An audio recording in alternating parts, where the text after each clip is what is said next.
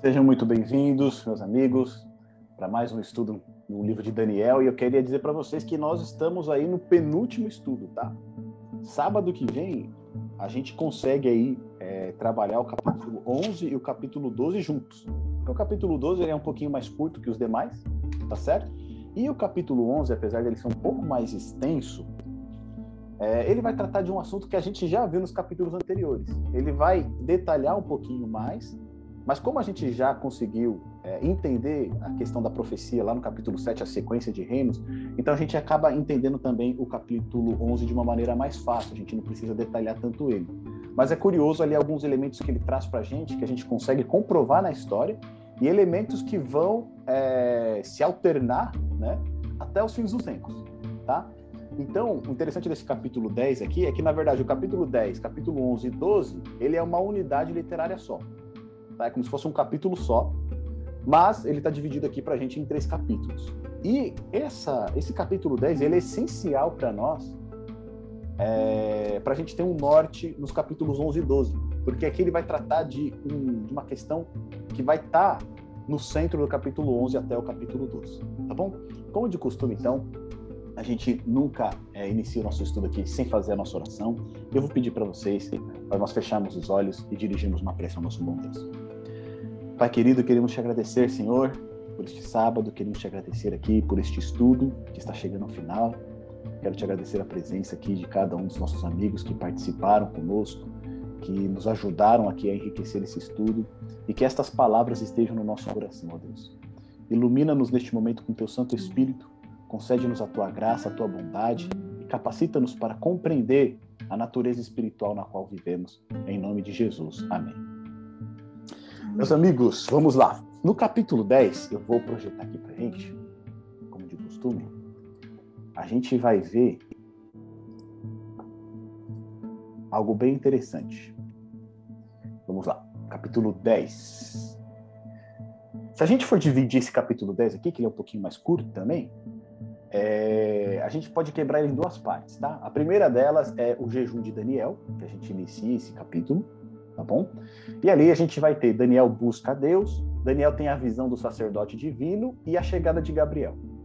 Depois que Gabriel chega, ele começa a narrar ali um conflito que ele teve com o príncipe da Pérsia. E aí ele vai, é, nas palavras de Gabriel, a gente vai conseguir visualizar esse grande conflito que estava ocorrendo. Então a gente vai ter a resistência do príncipe do reino da Pérsia e, por fim, a vitória de Miguel, o primeiro príncipe tá bom? Esse estudo aqui do capítulo 10, eu intitulei ele O Grande Conflito, porque ele abre é, né, é, essa última sessão do livro de Daniel e ele demonstra que até o final dos tempos, né, o que está por trás da humanidade, da alternância de poder, dos grandes reinos, dos grandes poderes, é um grande conflito espiritual. Aqui nesse capítulo 10 é como se é, Daniel ele descortinasse para nós o que está por trás de cada ação política, o que está por trás de cada desmando político, o que está por trás de cada é, poder secular. Tá bom?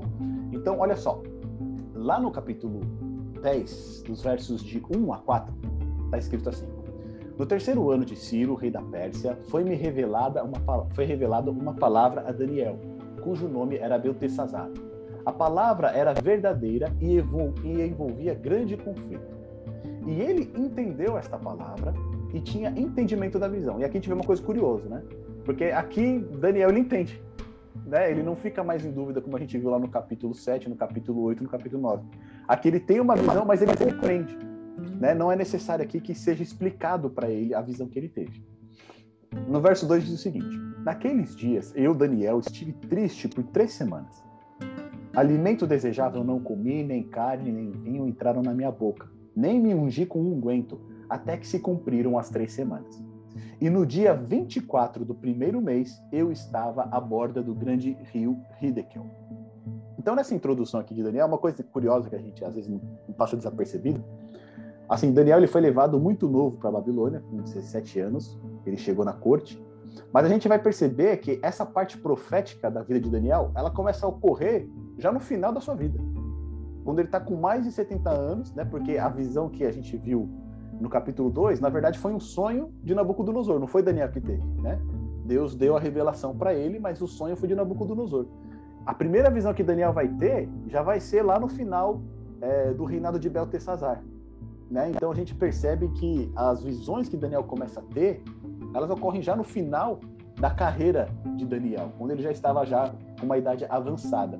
E aqui no terceiro ano do rei Ciro, a gente vai compreender algo interessante. A gente viu no último estudo lá do capítulo 9 que no primeiro ano. Era o primeiro ano de Dario? Deixa eu, deixa eu voltar aqui. Isso. Lá no primeiro ano de Dário, faltava três anos para completar os 70 anos dos cativeiros, do cativeiro babilônico.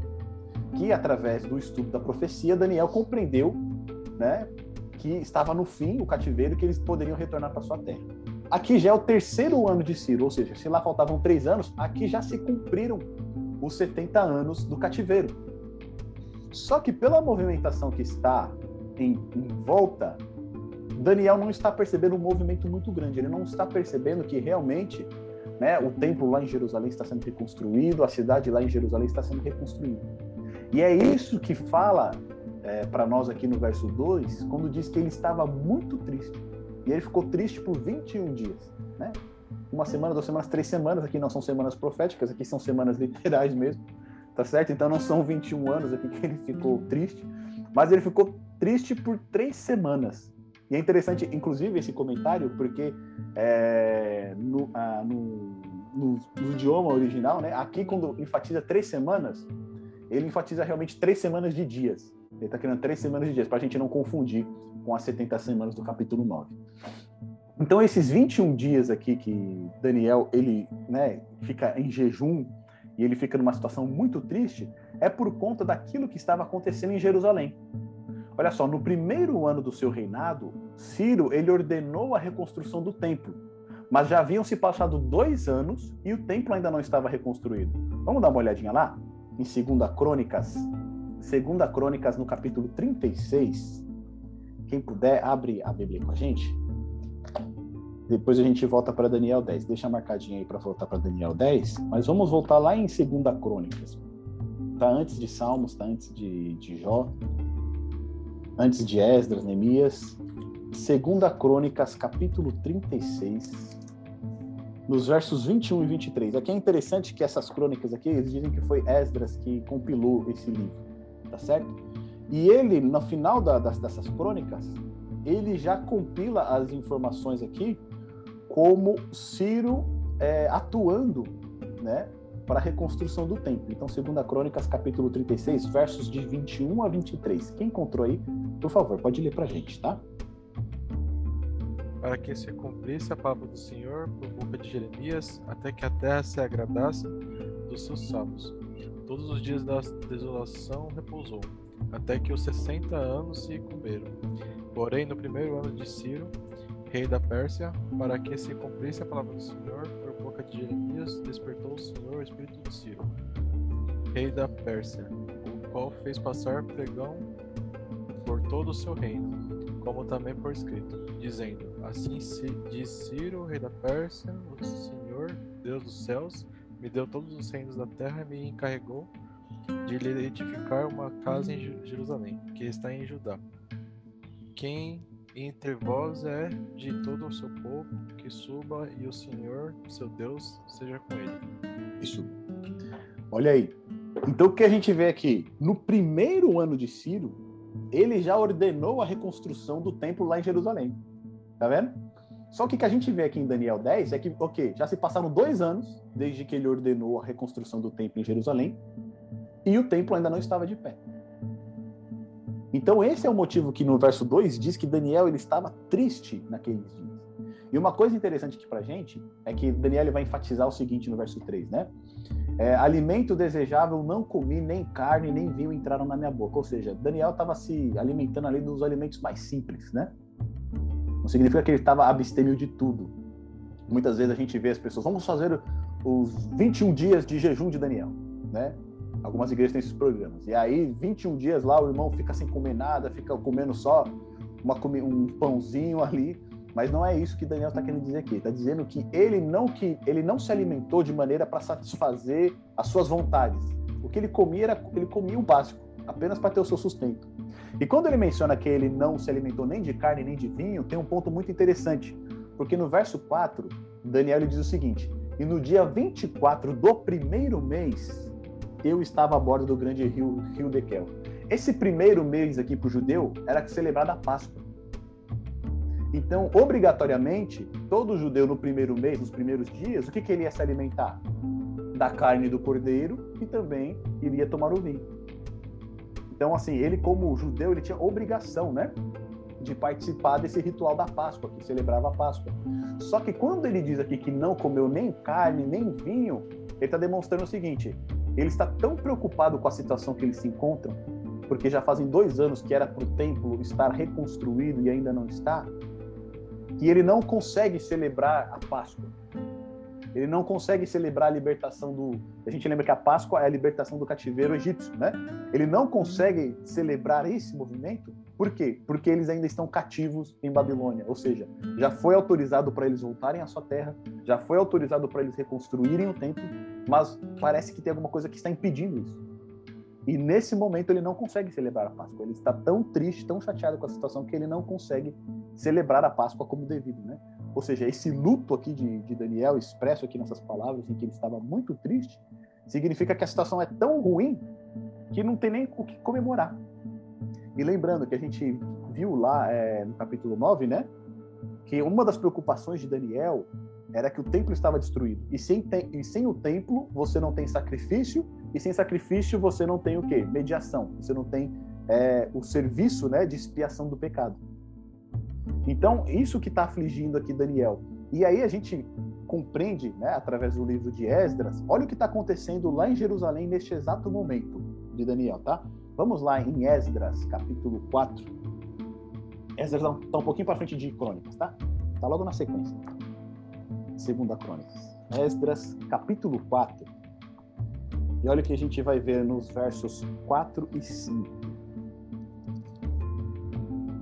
Esdras capítulo 4, verso 4 e verso 5. Quem puder, por favor, leia pra gente o que está escrito aí.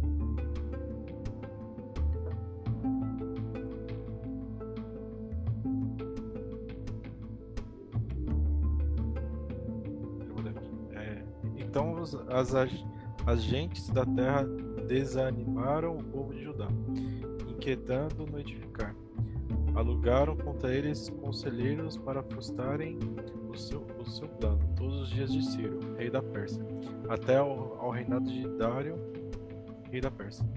Percebe o que está acontecendo lá em Jerusalém? Já fazia já dois anos que Ciro tinha autorizado a reconstrução do templo, só que a gente vê aqui no verso 4, todavia o povo da terra, o povo da terra era quem? Aquele povo que havia ficado lá em Jerusalém, quando a terra ficou desolada. Depois nós tivemos os samaritanos que estavam lá. E a gente percebe que essas pessoas elas querem se unir ao povo de, de os judeus que haviam retornado de, da, de Babilônia na reconstrução do templo. A gente vai ver essa história no livro de Esdras e Neemias. Só que daí o que, que né, aqueles que retornaram do exílio falam não, né, essa obra é uma obra nossa, não compete vocês que se associem a nós nessa obra. E um ponto interessante é que os samaritanos, apesar de serem judeus, eles eram sincretistas. Ou seja, a religião deles já estava é, envolvida com outras práticas. Né? Então eles faziam sacrifícios, eles tinham sacerdotes, mas ao mesmo tempo cultuavam outros deuses, tinham outras práticas. Então, com medo dessa mistura, né, o povo que havia retornado do exílio e eles tinham ido para o exílio por conta da idolatria, o que, que eles falam? Não, né, essa obra compete somente a nós e não é justo que vocês participem conosco. E aí este povo, ele começava o quê? Enfraquecer as mãos do povo de Judá. Então começavam a criticar, começavam a atrapalhar a construção do templo. E não somente isso, no verso 5 diz o quê? Eles alugaram conselheiros para falarem contra eles e para o quê? Frustrarem os seus planos todos os dias de Ciro, o rei da Pérsia, até o reinado de Dário, o rei da Pérsia. Ou seja, ainda que Ciro tenha proclamado, né, tenha autorizado, ele tinha dado um decreto, né, a gente viu que esse era um dos decretos que havia sido expedido pelo, pelo reino persa para poder reconstruir o templo, a obra não estava sendo feita porque tinha uma grande oposição. E até mesmo Ciro, que havia sido autorizado, ele estava reconsiderando. Né? Ele estava pensando, né? será que esse povo tem alguma, algum fundamento? Será que essas acusações têm algum fundamento? Então está um momento muito difícil e é isso que leva então Daniel, mesmo no período da Páscoa, né, fazer esse jejum aí de 21 dias e estar nessa condição diante de Deus. Agora vamos avançar aqui no, no verso 5 até o verso 8. Lá no capítulo 10, tá? Vamos voltar lá. Já entendeu então por que, que Daniel está nessa condição? Tá certo? Por que, que ele está passando por isso? Por que, que ele está jejuando? E o que, que está envolvido nessa trama aqui do capítulo 10. Lá no capítulo 10 de Daniel, nos versos 5 a 8, está escrito assim: E levantei os meus olhos, e olhei, e eis um homem vestido de linho, e os seus lombos cingidos com ouro fino de ufaz. E o seu corpo era como berilo, e o seu rosto parecia um relâmpago, e os seus olhos como tochas de fogo, e os seus braços e os seus pés brilhavam como bronze polido, e a voz das suas palavras era como a voz de uma multidão. Então Daniel, ele está na beira do rio, tá certo? E aí, naquele momento, ele levanta os seus olhos, e quando ele levanta os seus olhos, ele tem uma visão avassaladora de um ser divino. E aí ele narra, né, como que esse ser ele se comporta. E depois, lá no verso 7, ele diz o seguinte: E só eu, Daniel, tive aquela visão. Os homens que estavam comigo não a viram. Contudo, caiu sobre eles um grande temor e fugiram escondendo. Fiquei, pois, eu só a contemplar esta grande visão e não ficou força em mim. Transmudou-se o meu semblante em corrupção e não tive força alguma. Então, diante dessa visão, Daniel fica estupefato. Né? Não tem força nenhuma nele, ele fraqueja totalmente. E uma coisa que é muito interessante é que essa, esse homem, né, vestido de linho, que Daniel ele, ele tem essa visão, é o fato dele estar vestido de linho, a gente já viu lá no estudo também 8, que o linho era a roupa dos sacerdotes. Tá certo? E esse homem aqui, ele está vestido como um sacerdote, porque ele está vestido de linho e ele também tem os seus lombos cingidos com ouro fino, ou seja, ele está com uma cinta de ouro. E olha só que coisa interessante. Essa visão de Daniel é uma visão muito semelhante a outras visões de seres divinos que se encontram também na Bíblia. E não seres divinos, né? Mas o ser divino. Olha que coisa interessante. Quem puder, abre para a gente lá em Ezequiel, no capítulo 1. No, a gente vai ler do verso 26 ao verso 28. Ezequiel, capítulo 1, verso 26 e 28. E aí a gente vai ver uma dessas visões. Aqui no caso é Ezequiel, é, contemporâneo de Daniel, né? Enquanto Daniel servia na corte, Ezequiel ele estava junto do povo lá em Babilônia. Ele era o profeta de Deus para o povo que estava no exílio. E olha o que ele diz lá para a gente, no capítulo 1, no verso 26 e 28. Todos encontraram aí? Eu vou, eu vou ler aqui para a gente, tá? Ezequiel capítulo 1, dos versos 26 ao 28. E por cima do firmamento que estava por cima das suas cabeças, havia algo semelhante a um trono que parecia de pedra de safira. E sobre esta espécie de trono havia uma figura semelhante a de um homem, na parte de cima sobre ele. Então é, Ezequiel ele vê uma visão de um trono, ele tem a visão de um trono e uma figura semelhante como do homem sentado nesse trono. Aí no verso 27. E via como a cor de ambar, como a aparência do fogo pelo interior dele ao redor desde o aspecto dos seus lombos e daí para cima, e desde o aspecto dos seus lombos e daí para baixo, vi como a semelhança de fogo e um resplendor ao redor dele. E no verso 28, como o aspecto do arco que aparece na nuvem no dia da chuva, assim era o aspecto do resplendor em redor. Este era o aspecto da semelhança da glória do Senhor. E vendo isto, caí sobre o meu rosto e ouvi a voz de quem falava. Percebe que a visão que Ezequiel tem é muito semelhante à visão de Daniel. É um ser majestoso, um ser glorioso, né? Eles mencionam ali pedras muito preciosas que brilham muito e a reação dos dois é a mesma. Para Daniel o quê? Faltou forças, né? Ele ficou enfraquecido. E Ezequiel o que aconteceu? Vendo isto, caí sobre o meu rosto. Ou seja, os dois, quando eles têm essa visão desse ser majestoso, desse ser divino, o que, que acontece? Eles perdem a força completamente. O que pode nos levar a compreender que a visão do ser de Daniel é o mesmo de Ezequiel. Quando a gente estuda o livro de Ezequiel, a gente vai ver que essa visão que Ezequiel tem, ele tem a visão do próprio Deus. Ele está sentado no seu trono. A gente vai ver que tem os querubins ao redor desse trono também.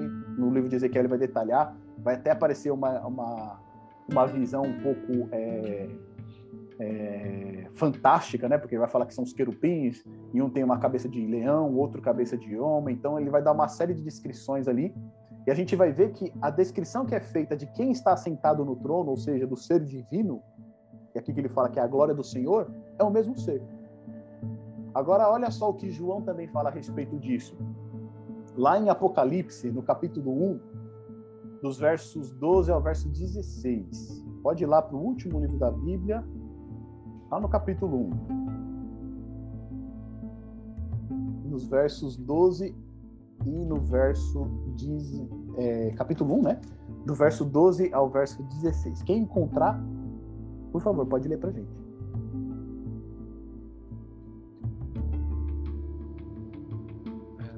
É, é, Apocalipse capítulo.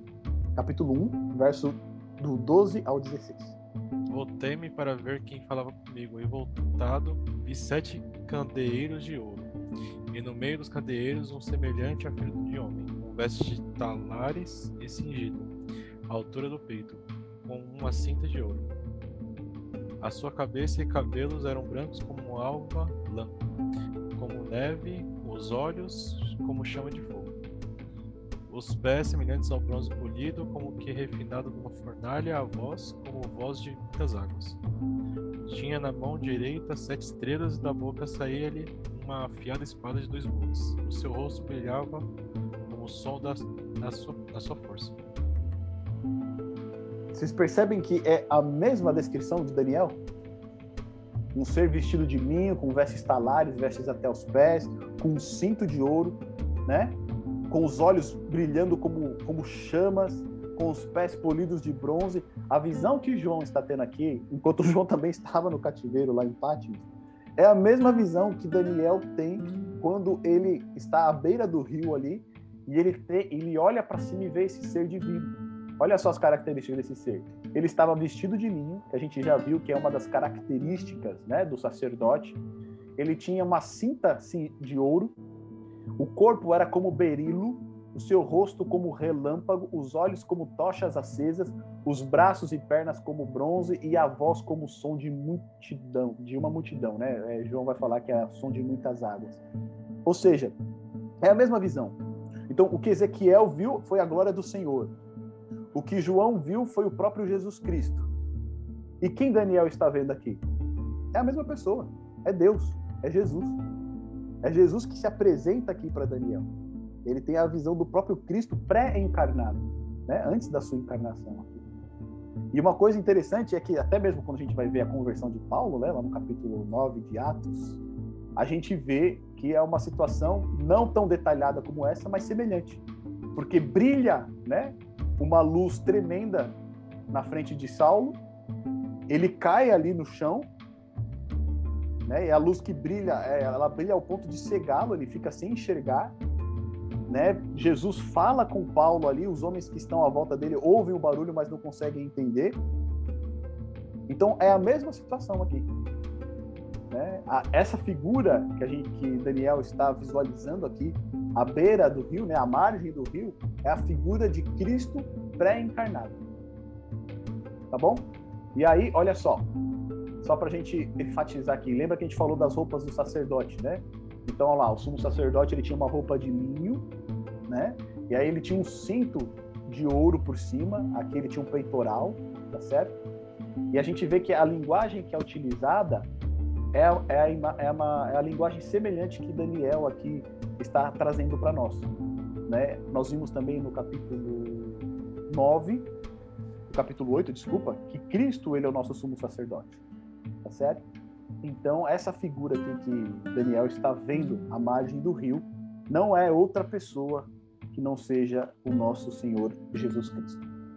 E aí, então, diante dessa situação, a gente vai ver né, que Daniel ele cai enfraquecido e por conta disso Gabriel vai de novo ao auxílio de Daniel.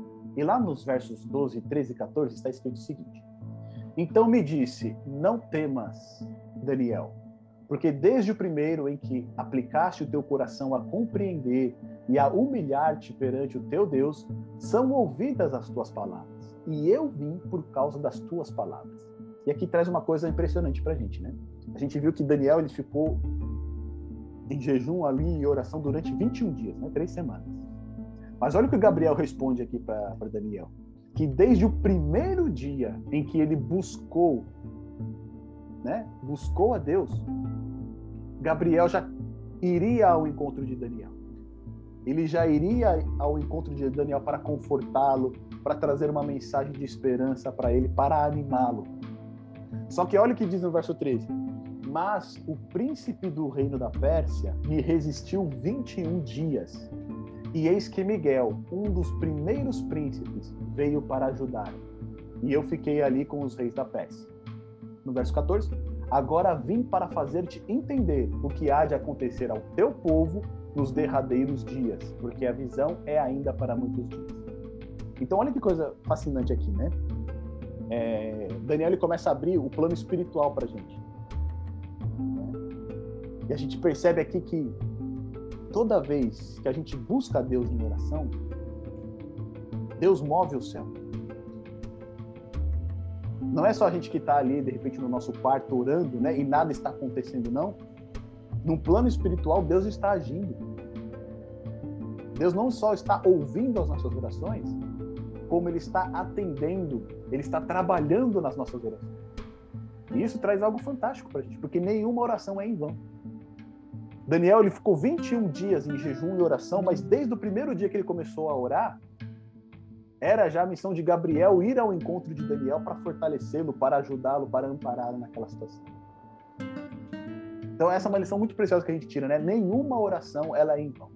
Quando ela é feita de maneira sincera, nenhuma oração, nenhuma oração ela é em vão. Deus age através da oração. E aqui a gente vê que no verso 13, né, ele diz, ele, ele era para ele ir ao encontro de Daniel, mas o príncipe do reino da Pérsia resistiu a Gabriel durante 21 dias. E aqui entra um ponto muito interessante, porque a gente sabe que, é, quando ele diz aqui o príncipe do reino da Pérsia, a gente já associa com a figura de Ciro, certo? Porque é ele que estava governando lá. Mas se a gente for lá no verso 1, olha o que diz lá no verso 1 do capítulo 10, ó. No terceiro ano de Ciro, o quê? Rei da Pérsia. Ciro ele era rei, ele não era o príncipe. E aqui diz o seguinte no verso 12 para nós, no verso 13, né? O príncipe do reino da Pérsia. Quando é, Gabriel ele conta isso para Daniel, muitas pessoas entendem que esse rei, esse príncipe era Ciro, mas a gente já viu que Ciro não era príncipe, ele era rei. E uma outra questão que é muito importante a gente considerar aqui é o seguinte: pelas histórias bíblicas, né? Por exemplo, a gente pegar lá a história do cerco de, de Jerusalém no tempo do rei Ezequias, né? Quando o Império Assírio ele queria tomar Jerusalém, a gente viu que um anjo de Deus visitou o acampamento assírio e matou ali mais de 100 mil soldados assírios. Ou seja, um, an um anjo de Deus foi até o acampamento assírio e matou mais de 100 mil soldados. Agora, a gente achar que realmente essa figura do príncipe do reino da Pérsia resistindo por 21 dias a Gabriel, ser uma figura humana, é difícil, né? Imagina se um ser humano conseguiria resistir a um ser sobrenatural durante 21 dias. E o grande ponto que tá, é, Gabriel está narrando aqui para Daniel e Daniel está nos relatando é que esse príncipe do reino da Pérsia, ele é um ser sobrenatural. Ele não é Ciro, né? Ele não é uma, uma figura humana, mas ele é uma figura sobrenatural. E por diversas vezes a gente vai ver na Bíblia é, figuras é, naturais, né, conhecidas nossa, sendo relatadas, é, sendo associadas com um poder sobrenatural. Por exemplo, lá em Isaías 14, a gente vai ver a respeito é, do rei de Babilônia. E essa figura do rei de Babilônia, depois, ele vai dizer como caíste é, é, como caíste do céu, ó estrela da manhã, e aí vai trazer toda aquela narrativa que é associada com a queda de Lúcifer dos céus, né? a queda de Satanás. Só que ali no Isaías 14, essa queda de Satanás, ela é associada ao rei de Babilônia. Tá certo? Lá em Ezequiel 28, a gente vai ver o rei de Tiro. Tá certo? E lá, a respeito do rei de Tiro, vai falar que ele era o querubim da, da guarda, ungido, e etc. Ou seja, ele vai usar um título conhecido, o rei de Tiro, mas ele vai aplicar esse título a um ser sobrenatural. No caso ali, de novo, se referindo a Satanás. Portanto, aqui, esse príncipe do reino da Pérsia, ele é o próprio Satanás. E quando a gente entende o contexto do capítulo 10, conforme a gente viu a princípio, o que está acontecendo aqui? Ciro deu o decreto para reconstruir o templo. Só que Satanás e os seus anjos estão operando em torno desse poder político, em torno daquelas pessoas que estão lá em Jerusalém, para que a reconstrução do templo não aconteça. É por isso que está tendo tantos empecilhos, é por isso que já se passaram dois anos e o templo não foi reconstruído, e Daniel ele se encontra nessa tristeza. Só que Daniel ele não tem essa visão espiritual, e aqui Gabriel está abrindo para ele. Ele está dizendo: Olha, já era para eu ter vindo ao teu socorro, mas o príncipe do reino da Pérsia, esse ser espiritual, ele me resistiu por 21 dias, eu não consegui vir. E aí Gabriel diz o seguinte: E eis que Miguel, um dos primeiros príncipes, ou a melhor tradução seria o primeiro príncipe, ele veio para ajudar-me e eu fiquei ali com os reis da Pérsia. Então o que acontece? Está ocorrendo uma batalha espiritual ali. Ciro está sendo, ele lembra que a gente leu lá que pagaram conselheiros para falar contra o povo que estava lá em Jerusalém? Esses conselheiros eles estão de alguma maneira influenciando Ciro. E muitas vezes a gente tem aquela ideia do desenho animado, né? Que fica um diabinho aqui e um anjo aqui tentando né, fazer a pessoa fazer a coisa certa. Obviamente que isso é infantilizado, mas a situação ela é real. Existem influências boas e influências más na nossa vida que são sobrenaturais. Existem anjos de Deus querendo nos influenciar para fazer o que é certo, para fazer a vontade de Deus, e anjos maus que querem nos afastar de Deus, que querem fazer com que nós desobedeçamos a Deus. E dependendo das nossas escolhas, eles podem nos influenciar mais ou menos. E aqui o ponto é justamente isso. Ciro havia, é, Deus havia colocado Ciro para libertar o seu povo. E aí Ciro foi influenciado para essa questão. Só que em determinado momento, Ciro começou a ser influenciado agora pelo príncipe do reino da Pérsia. E ele estava pensando em revogar esse, esse decreto que ele havia dado. Por isso que existe toda essa dificuldade. Então Gabriel ele vai para tentar influenciar Ciro para fazer o que é certo, para manter ali o decreto para reconstruir o templo. Só que Gabriel não está conseguindo vencer essa luta, porque esse príncipe do reino da Pérsia é muito poderoso. E se a gente levar em consideração que Satanás ele era o anjo mais poderoso no céu antes da sua queda, né? Depois de Cristo no céu, você tinha ele como líder ali, como chefe. Ou seja, ele é um ser poderoso ainda. E Gabriel né, não está conseguindo resistir nessa batalha contra, com ele para influenciar Ciro a fazer o que é certo. No entanto, vem Miguel aí, o primeiro príncipe, e ele vai em socorro de Gabriel. E quando ele surge, então eles obtêm a vitória. E aí Gabriel diz: Veio para ajudar-me e eu fiquei ali com os reis da Pérsia. Depois que ele conseguiu essa vitória, depois que Ciro manteve a sua palavra, eles conseguiram reconstruir o templo lá em Jerusalém. No verso 14 diz o seguinte: Agora sim, agora vim para fazer-te entender o que há de acontecer ao teu povo nos derradeiros dias, porque a visão é ainda para muitos dias. Então agora Gabriel pode explicar para Daniel o que vai acontecer com o povo de Deus nos últimos dias. Porque a visão que Daniel teve era uma visão para os dias muito distantes ainda da época de Daniel, mas muito presentes para nós aqui, tá bom? Então, os capítulos 11 e 12, que a gente viu faz parte né, de todo o pacote com o capítulo 10, eles retratam os últimos dias do povo de Deus. Quando vocês forem estudar os capítulos 11 e 12 nessa semana, vocês vão ver que ele vai passar a linha histórica e vai chegar até os últimos dias.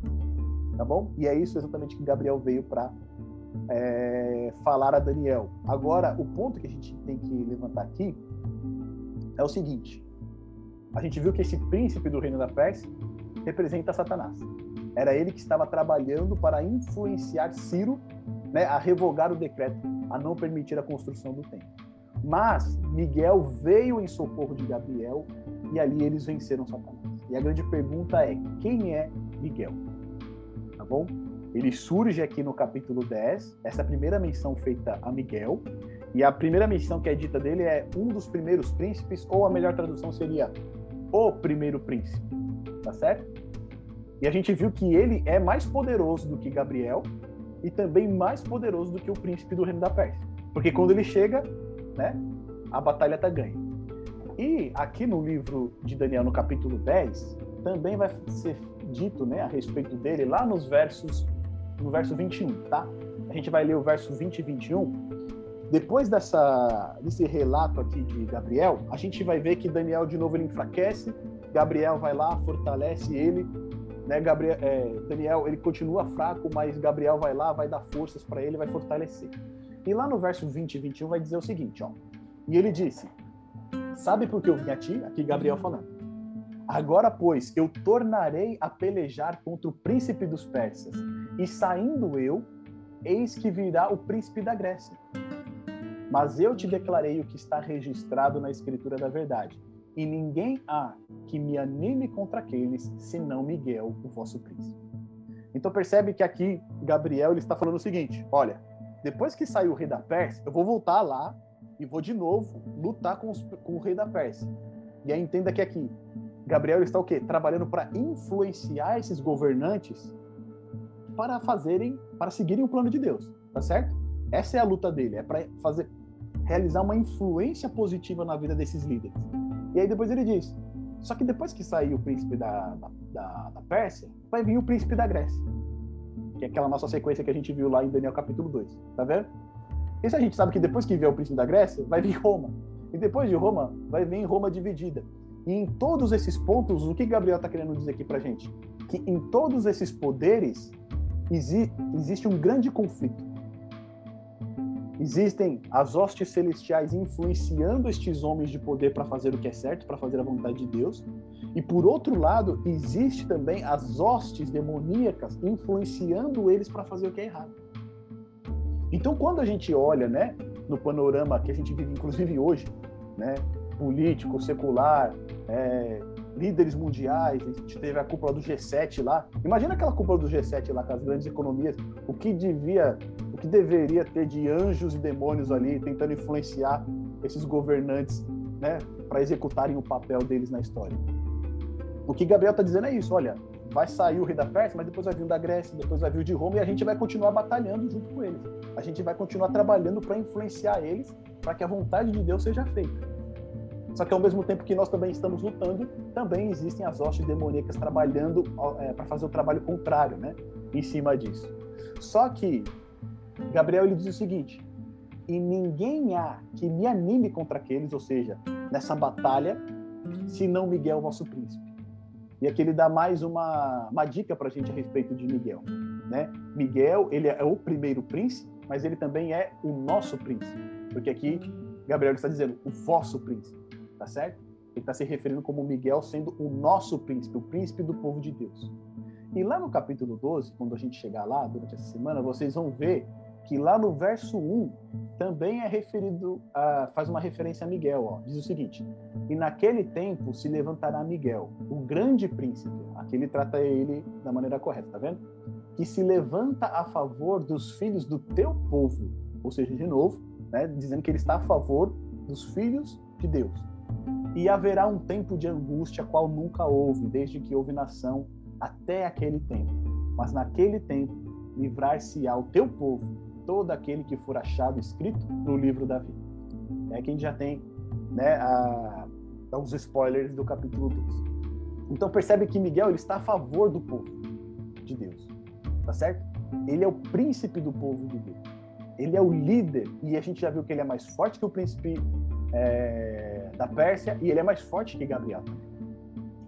Se a gente buscar aqui é, algumas referências dentro do livro de Daniel e fora, para a gente identificar quem que é Miguel, olha só. A gente viu lá no verso 13 que ele é o primeiro príncipe, né? Ou um dos primeiros príncipes. Depois, no verso 21, a gente viu que ele é o príncipe do povo de Deus. Tá certo? Ele está a favor do povo de Deus. Depois, lá no verso 1 do capítulo 12, a gente viu que ele é o grande príncipe.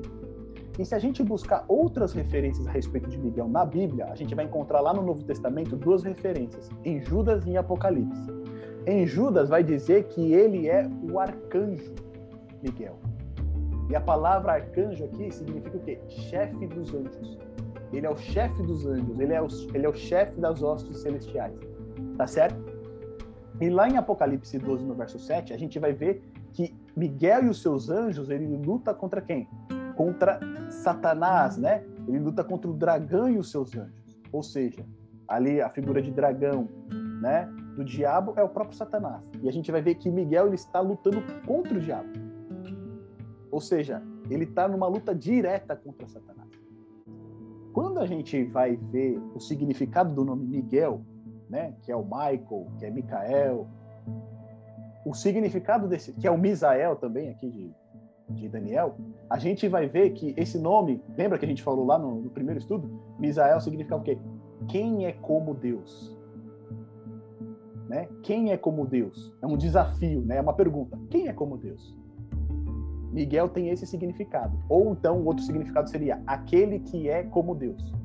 Tá bom? Então ele tem esses dois significados: aquele que é como Deus ou quem é como Deus, que é uma pergunta, é um desafio. Quem é como Deus? Quando a gente olha esse ser, né, que ele é um dos primeiros príncipes, que ele é o grande príncipe, que ele é o chefe dos anjos, que ele está em conflito direto contra Satanás e ele é mais forte que Satanás, ele é poderoso para vencer Satanás. Quando a gente olha no panorama bíblico, não tem como não ser uma outra pessoa que não seja Jesus. E aí, é, existe uma certa polêmica em cima disso, né? Algumas pessoas dizem que não, não pode ser, né? Porque é, ele é um arcanjo e, e, Jesus ele não é, é, anjo, né? Ele não é arcanjo, ele é Deus. Mas a gente tem que levar uma consideração que assim, anjo significa mensageiro, né? E não necessariamente é o ser, né? Anjo significa mensageiro. É, uma pessoa ela pode ser um anjo, né? ela é um mensageiro também. E aí um ponto que é muito interessante é está na própria lógica do livro de Daniel. Olha só comigo. Lá no capítulo 7, quando a gente vê a, Daniel vê, né, aquele com semelhança semelhante ao filho do homem se aproximando para receber o reino, a gente identificou ali que era Jesus. Tá certo? No final do juízo, aquele com a semelhança do filho do homem, ele se aproxima do ancião de dias e recebe o reino, o poder e a glória. Aquela pessoa é Jesus Cristo. Quando a gente vai para Daniel capítulo 8, a gente vê que o chifre pequeno ele vai se engrandecer contra o príncipe do exército. E a gente viu ali que o exército se refere ao povo de Deus, se refere a, a, a, é, a todo o plano de Deus, e esse príncipe é o líder, que no caso aqui também era Jesus, tá certo? No capítulo 8. E no capítulo 9, quando a gente fez o estudo das 70 semanas, a gente né, identificou que o Messias, o ungido, o príncipe, né, que está relatado lá no capítulo 9 para gente, ele também é a pessoa de Jesus Cristo. Quando a gente chega no capítulo 10, será que Daniel ele iria falar de um arcanjo? Percebe? Difícil, né? Você está vindo numa sequência, né? Jesus, Jesus, Jesus, aí chega no capítulo 10, não, agora é Miguel seria um pouco ilógico ele trabalhar dessa maneira. Se a gente lembrar que lá no capítulo 3 também de Daniel, quando os jovens são jogados na fornalha ardente, a figura que aparece com eles lá também é a própria figura de Cristo. Né? Ou seja, todo o livro de Daniel está girando em torno da pessoa de Jesus. E agora quando chega aqui no capítulo 10, que é um ser poderoso, que é um ser que vence Satanás, que é um ser que é mais forte do que todos, eles identificam como se fosse um outro anjo, né? Ficaria um pouco ilógico isso. E olha só que coisa interessante aqui. Deixa eu ver se eu tenho mais alguma coisa aqui. Isso. Eu vou compartilhar com vocês um estudo que a gente publicou lá no site O Caminho, a Verdade e a Vida, tá? É um site que a gente mantém aqui. A gente tem é, alguns temas interessantes. Depois, se vocês quiserem acessar, fiquem à vontade. O site é o caminho, a verdade, a vida.com.br. E lá a gente tem um estudo aqui que fala a respeito da figura do arcanjo Miguel, e é um ponto muito interessante. Olha só. Quando a Bíblia ela vai se referir a Miguel, a gente tem essas referências de Daniel que a gente acabou de ver, tá certo? Ele era um dos primeiros príncipes, ele é o vosso príncipe, ele é o grande príncipe. Lá em Judas é dito que o arcanjo Miguel, ele contendia com o diabo e disputava a respeito do corpo de Moisés, lá em Judas, no verso 9. Ou seja, Ele é chamado de arcanjo, o chefe dos anjos, mas ele está em contenda com quem? Com o diabo. Percebe? Eles estavam disputando ali o corpo de Moisés. Deus iria ressuscitar o corpo de Moisés e o diabo estava querendo impedir isso. Ou seja, percebeu que Miguel sempre aparece em conflito com Satanás? Se a gente identificou aqui que o príncipe da Pérsia né, é, é um ser sobrenatural e seria Satanás influenciando ali para não ser feita a vontade de Deus, e Miguel surge no combate, aqui a gente está vendo o mesmo paralelo. Miguel enfrentando novamente aqui o diabo. E lá em Apocalipse 12, a gente nem precisa dizer, né? Olha lá. E houve batalha no céu, Miguel e os seus anjos batalhavam contra o dragão, e batalhavam o dragão e os seus anjos. Percebe de novo o conflito entre Miguel e Satanás? Quando Jesus encarnou e veio aqui nessa terra, ele esteve lá no deserto, quem que foi entrar em conflito com ele direto? Satanás, novamente. Né? Quando Jesus estava no Getsemane também ali, naquele momento antes da sua crucifixão, Satanás também foi em conflito contra ele ali. Então a gente percebe que sempre tem esse embate. Né? Miguel e Satanás, Jesus e Satanás. E olha só que coisa interessante. Com base nesses textos, podemos com certeza afirmar quatro verdades a respeito do arcanjo Miguel. A primeira delas, ele faz parte da realeza celeste, sendo o grande príncipe. Segundo, ele se identifica com o povo de Deus, chamado de vosso príncipe. Ele está em conflito direto contra Satanás. Ou seja, sempre quando Miguel é referenciado, ele está em conflito com Satanás. Ele está em batalha direta contra Satanás. Depois, ele é mais poderoso do que Satanás. Porque ele está em batalha, mas ele vence sempre. Tá certo? Ele aparece em momentos importantes da história, tornando-o muito superior em importância a qualquer outro ser celestial. Então, quando a gente vê né, é, esses paralelos que ocorrem, ou seja, a gente está vendo aqui no capítulo 10, o tempo precisava ser reconstruído, tá certo? O plano de Deus precisava seguir. Era um momento decisivo da história. Quem que surge para combater? Miguel. Quando a gente vai lá em Apocalipse, também, novamente, um, um momento cruci, né, crucial. Uma batalha no céu, é, o diabo e os seus anjos eles são expulsos do céu. São expulsos por quem? Por Miguel e os seus anjos. Então, sempre quando tem esse momento crucial, surge esse embate entre Miguel e seus anjos.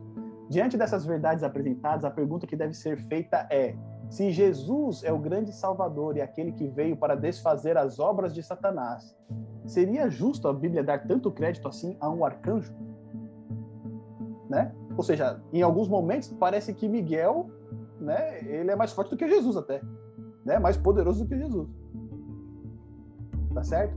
No livro intitulado No Poder do Espírito, com uma série de pregações do pastor Prescott, feita em 1895, temos logo abaixo um tópico do sermão, o grande conflito entre o bem e o mal. E é engraçado que aqui no Daniel 10, né, lá no verso 1, Daniel vai falar que envolvia um grande conflito. Ele diz o seguinte: parte desse sermão irá nos auxiliar nessa busca pela real identidade do arcanjo Miguel. Então, o primeiro ponto que ele traz para a gente aqui é o que está lá em Daniel, capítulo 12, dos versos. Daniel, Apocalipse, capítulo 12, dos versos 7 a 10. E diz o seguinte: Miguel e seus anjos pelejaram contra o dragão Assim pelejaram o dragão e seus anjos.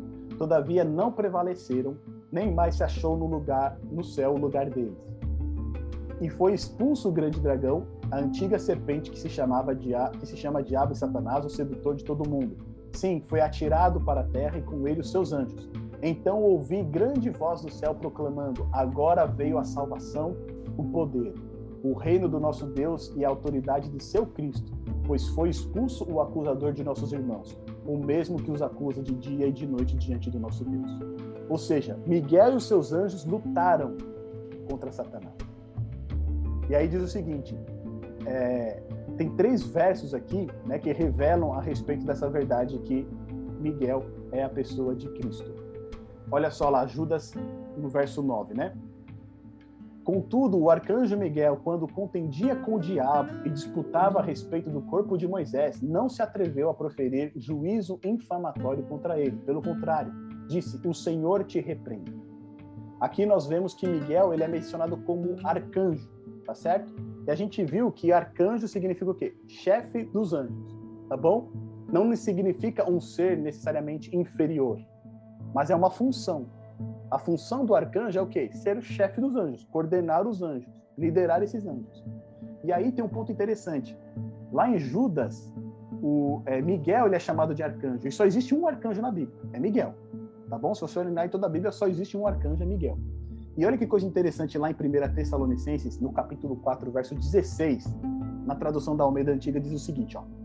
Porque o mesmo Senhor, Paulo falando para os crentes em Tessalônica, porque o mesmo Senhor descerá do céu com alarido e com voz de arcanjo, e os que morreram em Cristo ressuscitarão primeiro. Ou seja, a gente sabe que quando Jesus retornar, pela sua voz, aqueles que morreram com fé nele irão ressuscitar. Tá certo? E aqui, falando a respeito desse assunto, olha o que Paulo diz: o Senhor, o Senhor mesmo, né, descerá do céu com alarido e com voz de arcanjo. Ou seja, o próprio Senhor terá o quê? A voz de arcanjo. Né? Ele vai dar um comando com voz de arcanjo. E olha que coisa interessante que Jesus diz lá em João capítulo 5, verso 25 e verso 28. Em verdade vos digo que vem a hora e já chegou em que os mortos ouvirão a voz do Filho de Deus e sairão. Aqui Cristo fala a respeito dele mesmo. Que na sua vinda, pela voz dele, pela, pela voz dele, os mortos ressuscitarão. Então, se Cristo diz que pela voz dele os mortos ressuscitarão, Paulo diz que pela voz do arcanjo os mortos ressuscitarão, quem que é esse arcanjo? É Cristo. É a mesma pessoa.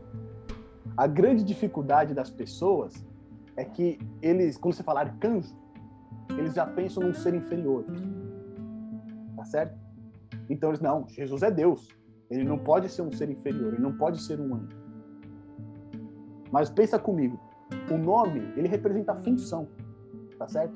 Eu, né? Me chamo Jefferson, todos os meus familiares me, chamam, me conhecem como Jeff. No meu trabalho, as pessoas que trabalham comigo me conhecem como Jeff, me chamam de Jeff. Na minha casa, os meus filhos me chamam de pai. E minha esposa me chama de amor. São vários nomes para uma mesma pessoa. O que vai determinar como um vai chamar ou como o outro vai chamar é a função né? É o contexto que está ali em volta. Então, o meu filho vai me chamar de pai, né? O, a, os, os, meus familiares vão me chamar de Jefferson. No meu trabalho, ô oh, Jeff, tal, não sei o que. Então, o nome em si, né? Ele não, ele não rebaixa a pessoa, ele não muda a pessoa, não faz uma pessoa diferente. É só uma questão de função. E assim também quando a gente fala a respeito de Jesus como Miguel, porque a gente viu que Miguel significa o quê? Quem é como Deus? É uma pergunta. Quem é como Deus? E ela já se responde, né? Jesus é como Deus. Ele é o próprio Deus. E quando a gente vê que é, o nome Miguel ele sempre é utilizado no conflito contra Satanás, se a gente lembrar que o grande pecado de Satanás era o quê? Querer ser igual a Deus, né?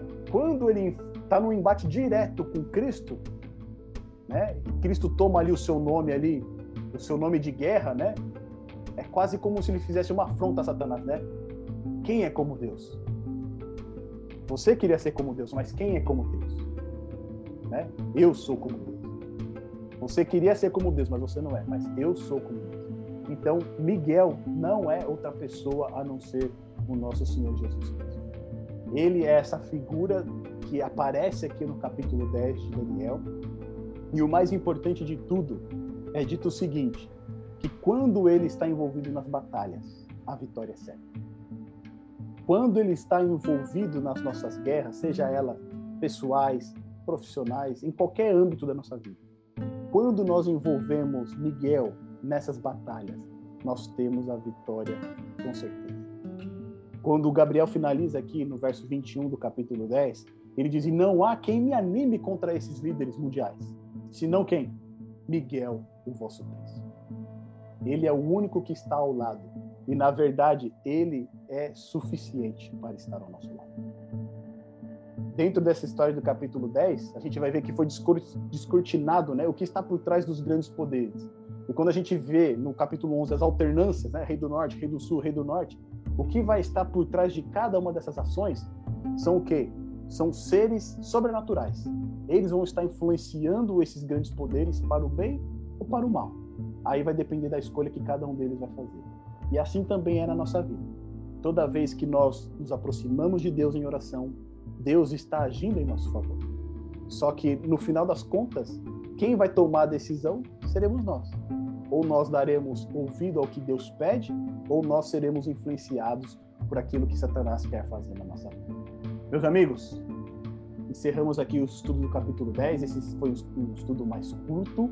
E agora, nesse momento aqui, eu quero abrir para vocês fazerem as considerações de vocês, aquilo que mais chamou a atenção neste estudo. Se de repente ficou alguma dúvida dos estudos anteriores, por favor, fiquem à vontade agora para vocês trazerem para nós.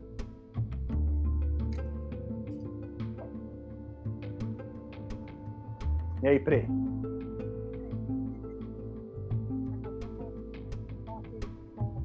Fica muito alto o som, espero que não atrapalhe. Dá para me ouvir? Tá. Ah. É, eu, eu gostei muito dessa parte que você ressaltou, né, sobre quando nós nos prostramos, quando nós estamos percebendo uma comportamento. O Daniel ele teve como assim uma revelação do que acontece no né, no sobrenatural, assim não, aquilo que nós podemos ver, né? A guerra está havendo, tem um hino é, do Dido, eu acho que diz que é assim, Deus move montanhas por cada um de nós em segredo, coisas que a gente não imagina, mas que estão acontecendo para responder a oração de um filho. Né? E Deus não deixa nenhuma oração sem resposta. A questão é que às vezes não é a resposta que nós esperamos mas se nós pudéssemos ver o fim, né? desde o princípio, né? desde o princípio, como Deus pode ver, né? ele, ele, nós é, pediríamos que fôssemos conduzidos pelos caminhos que Deus nos conduziu. Então, ele faz o que é melhor para cada um de nós. Né? É, nossa visão que é limitada, está encoberta. Hum. Mas um dia, na eternidade, nós saberemos cada, cada sim e cada não que Deus nos deu e por quê, qual a razão, né? Sim. Então isso é maravilhoso, essa, esse capítulo 10 mostra isso, né? É um interlúdio, né? E você vê que a resposta que Daniel está esperando não é boa. né? Ele está clamando pelo povo, e a gente vai ver no capítulo 11 que Gabriel veio com a resposta sobre o que aconteceria com o povo judeu e também com o fim fim dos tempos. Sim. Não é a resposta, talvez, que Daniel estivesse esperando. Exato. Né? Mas é uma resposta. e, e, e, no final, o último capítulo do, do, livro, né, é o tempo do fim.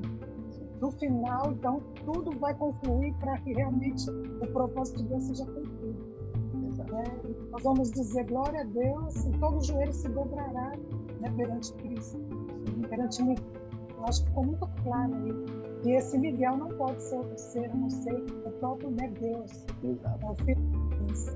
E, e até esse ponto que você comentou agora no final é interessante, né? A gente viu que, por exemplo, Jesus hoje ele é o nosso sumo sacerdote, né? E lá no capítulo 12 a gente vai ver que Miguel, o grande príncipe, que se levanta a favor dos filhos do teu povo. Ou seja, se levantar a favor dos, dos filhos do seu povo é uma figura também é, sacerdotal, porque o sacerdote faz isso, né? Ele está mediando entre o. Né? Então não pode ser outra pessoa que não seja Jesus, porque senão a gente teria aqui também, vamos dizer assim, um outro ser que talvez merecesse a nossa adoração, né? O Miguel, né? Olha o tanto que ele está fazendo por nós, né? Então a gente entra nessa, nesse grande conflito.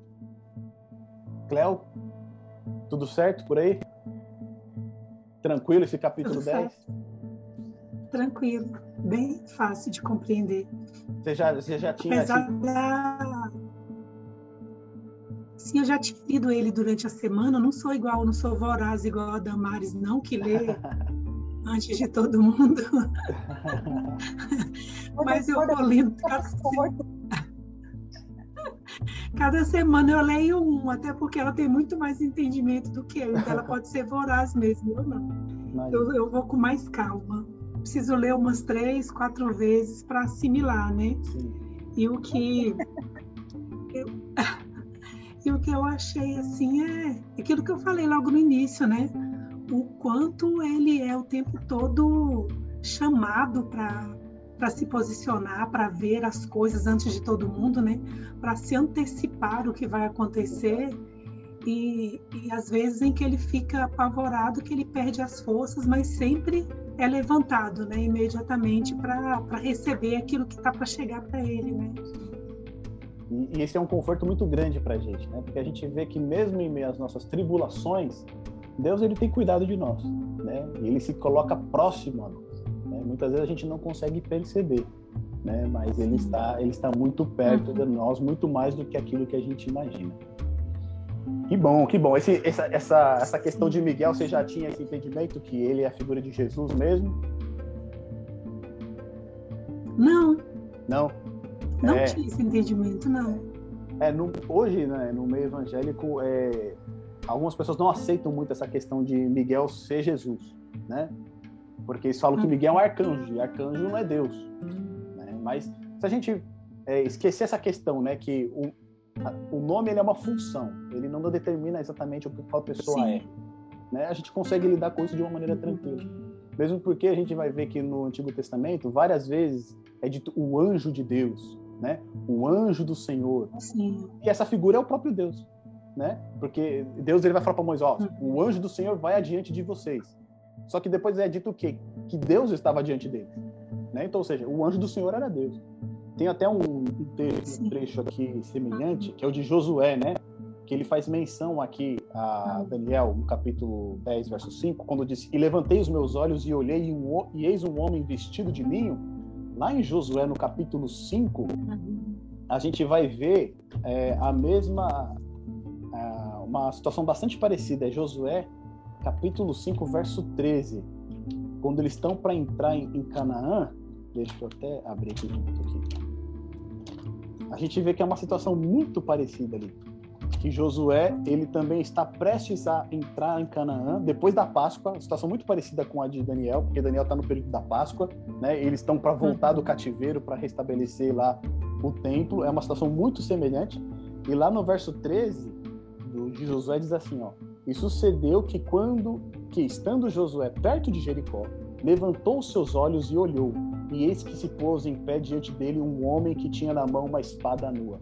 É quase a mesma figura de Daniel, só que lá Daniel vê Cristo como sacerdote, né? Aqui Josué está vendo ele como guerreiro, né?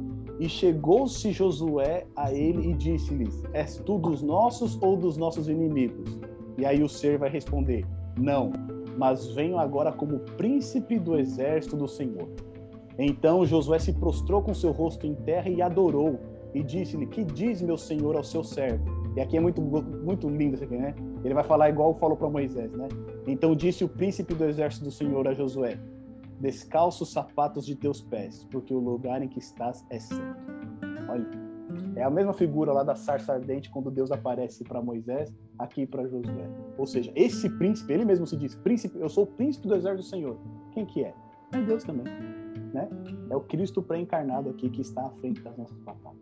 E isso é, é, quando a gente vê, né, tudo isso, e a gente interliga, a gente percebe que realmente não tem por que discordar que Miguel seja Jesus. Não é isso aí, Pedrão? É verdade. Você aprova isso aí tudo? Aprova. Na verdade, é, eu sou nesse entendimento do que eu estou trabalhando, é, estudando com o Jefferson, faz o quê? Uns dois anos, né, Jefferson? Isso a gente está estudando no Bíblia e tudo mais. E nessa parte Apocalipse. do, Apocalipse, a gente, quando estudou Apocalipse, a gente foi fazer o estudo relacionado ao anjo, a Arcanjo Miguel, né? Isso. E quando antes de conhecer essa parte do, de Miguel, é, o meu entendimento era é de quando era adolescente, né? Quando ia para a igreja e tudo mais e escutava. Realmente essa parte não era era parte é, presteriana, né? Era da igreja presteriana e não, não, tinha, não era relevante, né? Não, marca, não tinha relevância no, nos cultos, né?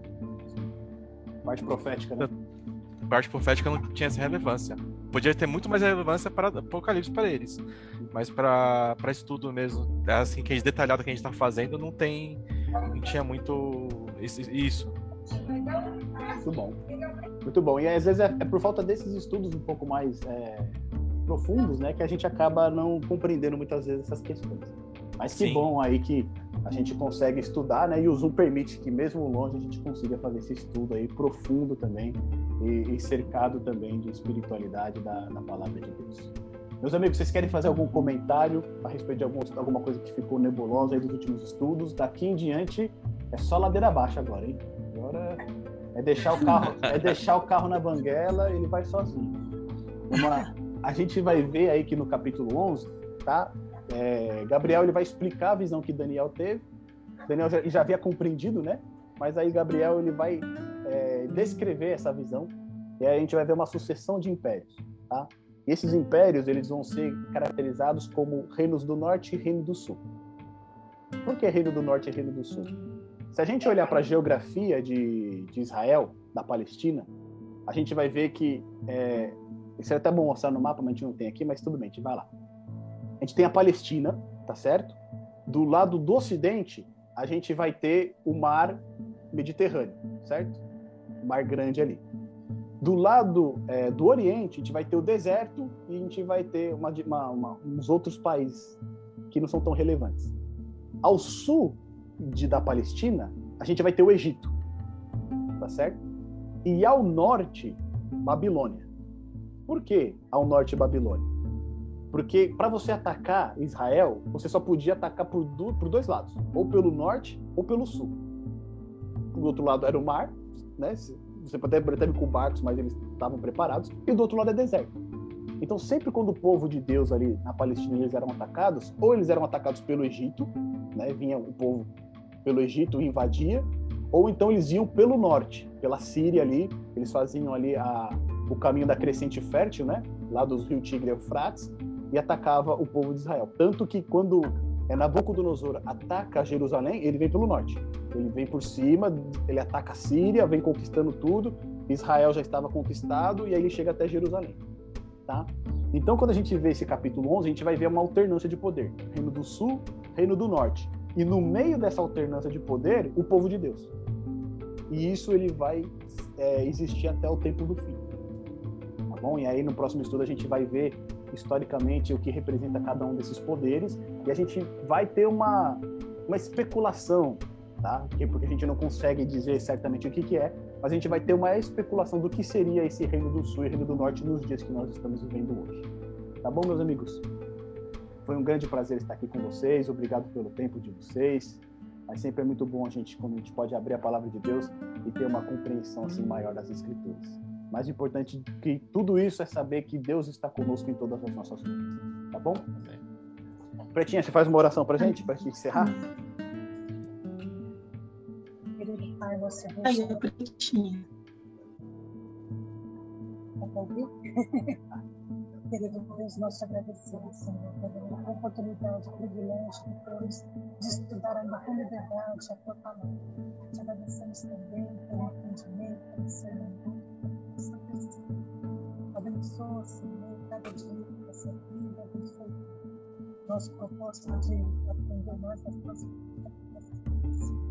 Abençoe grupo, aqueles que não puderam participar no dia de hoje, e possamos ter uma semana, uma nova semana abençoada também, da tua companhia, direção e proteção do seu Santo Deus, Senhor, que contigo, Senhor, nossas cidades, em nome de Jesus.